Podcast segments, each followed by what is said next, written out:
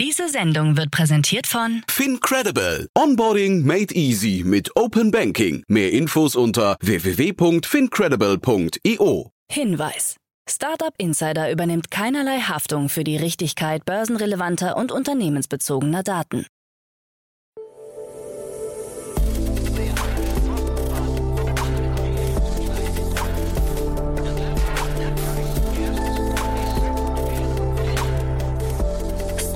Insider Daily.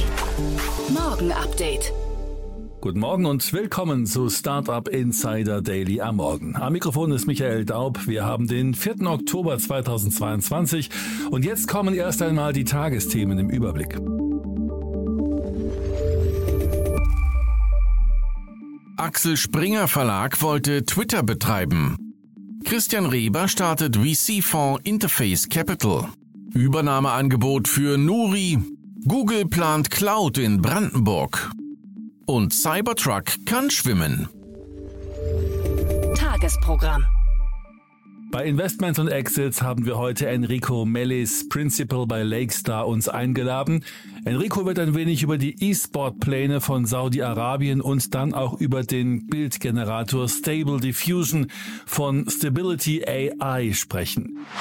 Am Mittag begrüßen wir Christian Ritosek, Co-Founder und CEO von Candice, anlässlich einer Finanzierungsrunde in Höhe von 15,9 Millionen Euro. Am Nachmittag haben wir dann im Rahmen des jüngst veröffentlichten deutschen Startup-Monitors uns Franziska Teubert, Geschäftsführerin vom Bundesverband Deutsche Startups, eingeladen. So viel zum Tagesprogramm. Jetzt geht's weiter mit Frank Philipp und den Nachrichten. Werbung.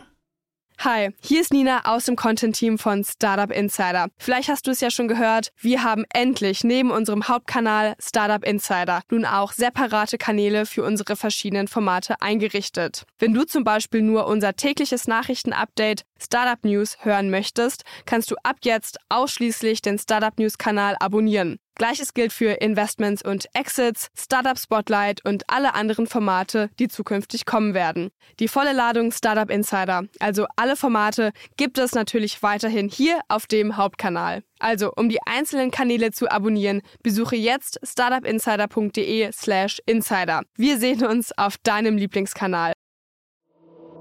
Startup Insider Daily. Nachrichten. Axel Springer Verlag wollte Twitter betreiben. Im Zuge des Gerichtsverfahrens zwischen Tesla CEO Elon Musk und Twitter sind Textnachrichten öffentlich gemacht worden. Demnach wollte der Axel Springer Verlag beim Kurznachrichtendienst Twitter eine größere Rolle spielen. Springers Vorstandsvorsitzender Matthias Döpfner selbst war es, der Musk im März 2022 zum Kauf von Twitter geraten hatte. Den Betrieb würde der Axel Springer Verlag übernehmen, schrieb er an Musk. So sollte eine echte Plattform für freie Meinungsäußerung entstehen, was ein echter Beitrag zur Demokratie wäre. Musk war nicht abgeneigt und fand die Idee interessant. Döpfner zufolge sei das machbar und würde Spaß machen. Am 25. April gab Musk ein Übernahmeangebot von 44 Milliarden Dollar ab. Christian Reber startet VC-Fonds Interface Capital. Wie erst jetzt bekannt wurde, hat der Seriengründer und Business Angel Christian Reber, aktuell CEO des Präsentations-Startups Pitch, im März 2022 mit Interface Capital einen eigenen Venture Capital Fonds aufgelegt. Der Fonds ist zusammen mit Niklas Jansen, Gründer der Lese-App Links, gestartet worden. Am Heidelberger Startup Paretos soll bereits eine Beteiligung bestehen. Reber und Jansen hatten zuvor schon gemeinsam investiert, unter anderem beim Krypto-Startup Pile und der E-Learning-Plattform Junto. Sie sollen mit ihrem Fonds zwischen 300.000 und 500.000 Euro pro Unternehmen investieren. Reber war bereits in den vergangenen Jahren als Angel aktiv und beteiligte sich an mehr als 40 Startups, darunter beispielsweise das Low-Code-Startup Rose, die gehypte Notizen-App Notion oder den E-Bike-Verleiher Dance. Parallel ist er auch Partner bei dem Freigeistfonds von Frank Thelen. Übernahmeangebot für Nuri. Für das insolvente Berliner Fintech Nuri liegen dem vorläufigen Insolvenzverwalter Jesko Stark von der Berliner Kanzlei GT Restructuring zufolge erste Übernahmeangebote vor. Gespräche sollen in den nächsten Wochen fortgesetzt werden. Vor allem an der digitalen Plattform von Nuri mit über 200.000 Kunden sowie dem technischen Know-how im Fintech-Vertrieb soll Interesse bestehen, wie es heißt. In den nächsten Wochen würden die Gespräche mit diesen Investoren fortgesetzt. Somit könne der Betrieb von Nuri auch im Oktober fortgeführt werden. Nuri hatte am 9. August 2022 Insolvenz angemeldet. Neben den Nachwirkungen der Corona-Pandemie und wirtschaftlichen wie politischen Unsicherheiten hätten laut Unternehmensangaben vor allem der erhebliche Abverkauf von Kryptowährungen den Schritt nötig gemacht. Google plant Cloud in Brandenburg. Südlich des Flughafens BER und nahe der Tesla-Fabrik Grünheide plant Google in der Gemeinde Mittenwalde ein großes Rechenzentrum, wie ein Google-Sprecher bestätigt hat.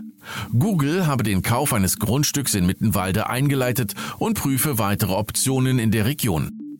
Bis zur endgültigen Übernahme sind weitere Schritte erforderlich. Dennoch freuen wir uns, dass wir mit unseren Plänen in Berlin-Brandenburg vorankommen, so der Sprecher.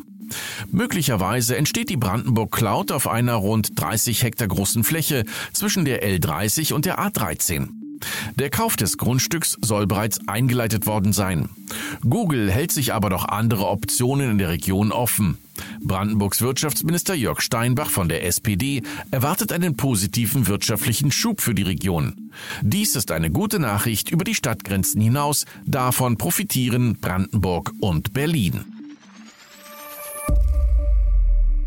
Zuckerberg ficht Fechtkampf im Metaverse.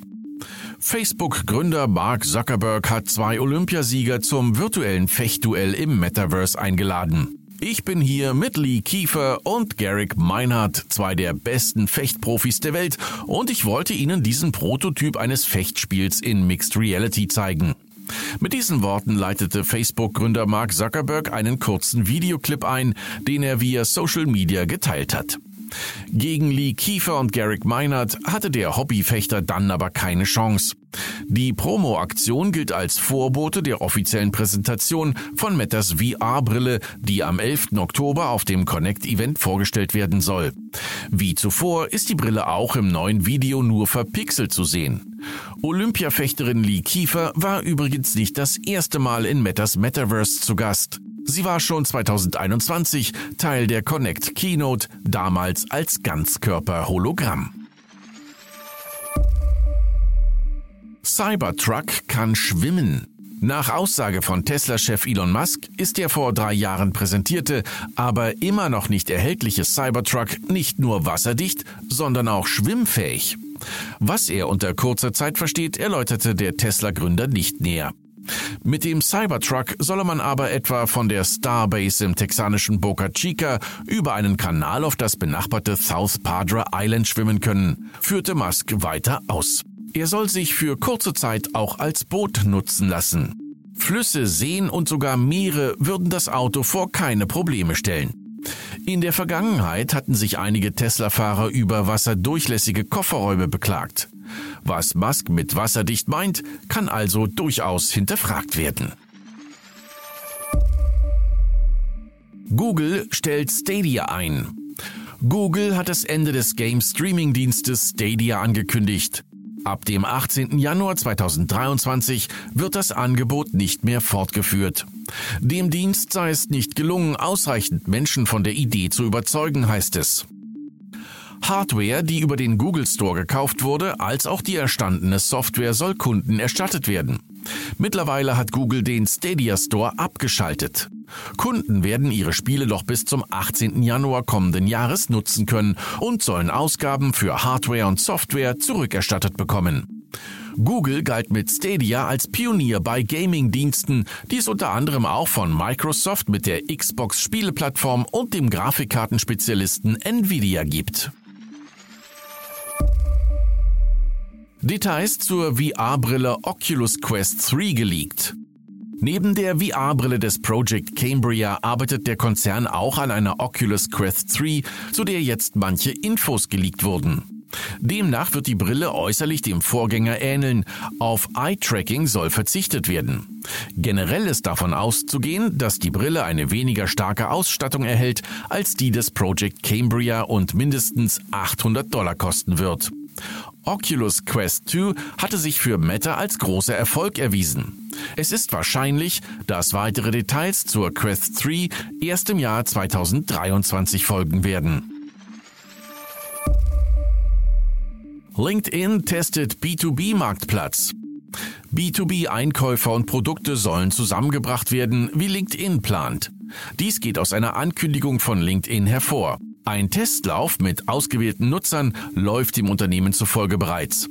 Diese werden laut Berichten des E-Commerce-Beraters Stefan Wenzel derzeit aufgefordert, die verwendeten Produkte in Postings zu markieren. In den Postings können unter anderem Top-Produkte, die Nutzer ihren Kunden empfehlen würden, Produkthacks und Tipps sowie Erfahrungen mit Produkten, die sie in der Vergangenheit verwendet haben, erwähnt werden. Anschließend werden sie als Experten auf dem B2B-Marktplatz präsentiert. Seit dem 30. September spielt LinkedIn die besten Posts im Feed der gesamten Community des Netzwerks aus.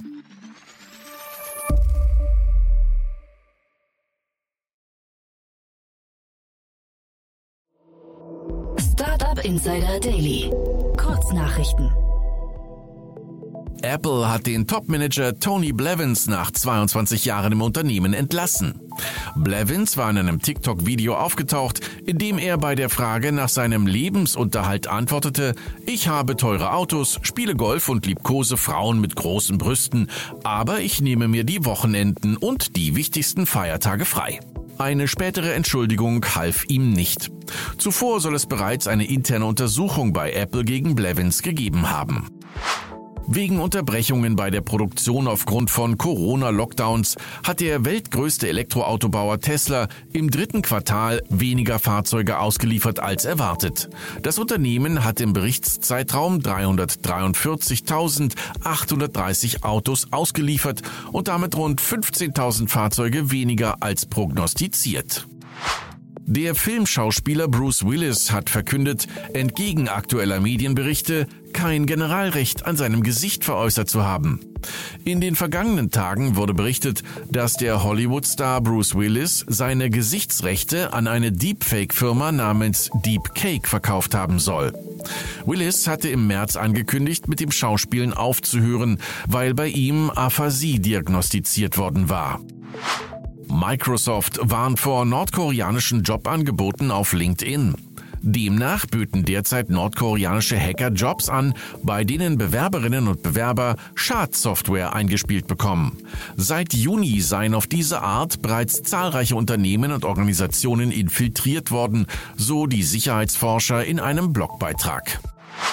Forscher der Universität von New Mexico haben die Nachhaltigkeit von Benzin, Fleisch und Bitcoin verglichen. In ihrer auf Nature veröffentlichten Studie kamen sie zu dem Ergebnis, dass ein Bitcoin der Umwelt im Jahr 2021 etwa 11.314 US-Dollar Schaden zugefügt hat. Demnach seien Bitcoin etwas schlechter als Rindfleisch, da dessen Umweltschäden nur 33 Prozent des Marktwertes ausmachen. Benzin hingegen ist mit 41 Prozent schlechter als Bitcoin.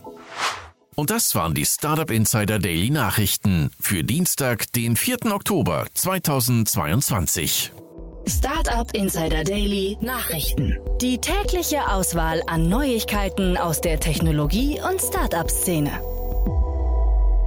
Das waren die Nachrichten des Tages, moderiert von Frank Philipp. Vielen Dank dafür. Jetzt enden wir erst einmal für den Moment. Schaut sonst gerne bei Investments und Exits vorbei. Dort begrüßen wir heute Enrico Mellis, Principal bei Lakestar. Am Mikrofon war Michael Daub. Ich hoffe, wir hören uns später wieder. Habt einen guten Morgen und bis dahin.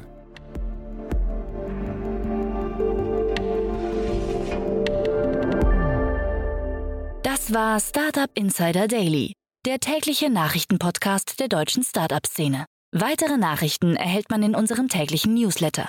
Jetzt kostenlos abonnieren auf www.startupinsider. Diese Sendung wurde präsentiert von Fincredible. Onboarding made easy mit Open Banking. Mehr Infos unter www.fincredible.io.